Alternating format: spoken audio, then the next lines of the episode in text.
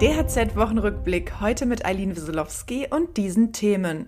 Wichtige Meldefrist bei der Dezember-Soforthilfe endet bald. Neue Regel für Schutz vor Holzstaub. Und Bundesarbeitsgericht spricht Urteil zur Urlaubsverjährung. Handwerksbetriebe können sich ihre Dezember-Abschlagszahlung für Gas und Fernwärme vom Staat erstatten lassen. Viele Betriebe erhalten die Dezember-Soforthilfe automatisch.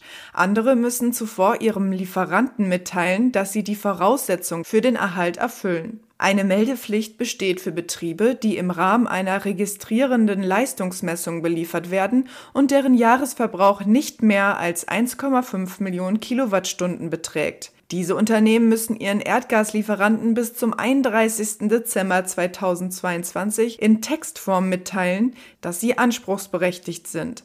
Wer die Frist verstreichen lässt, verliert seinen Anspruch auf die Erstattungsleistung.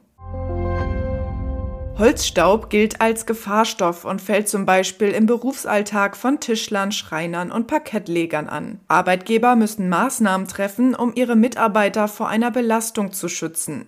Gesetzlich geregelt ist das in der technischen Regel TRGS 553. Mitte Dezember ist ihre Neufassung in Kraft getreten.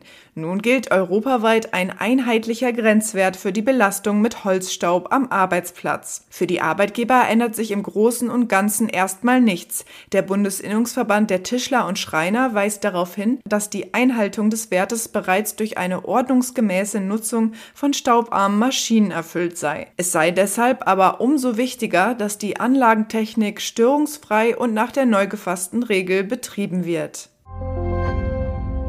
Das Bundesarbeitsgericht hat entschieden, dass Arbeitgeber ihre Mitarbeiter auf bestehende Urlaubsansprüche hinweisen und warnen müssen, dass sie verfallen, wenn kein Urlaubsantrag gestellt wird. Sehen sie tatenlos zu, kann Urlaub oder Resturlaub auch noch Jahre später beansprucht werden. Der Urlaub verfällt also nicht automatisch nach drei Jahren.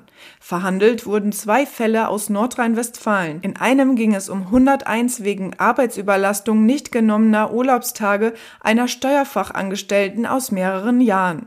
Einige Arbeitsrechtler befürchten nun, das Urteil könnte zu einer Klagewelle führen. Weitere Nachrichten für das Handwerk sowie praktische Hilfen für Unternehmer finden Sie immer auf dhz.net oder in unserem kostenlosen Newsletter.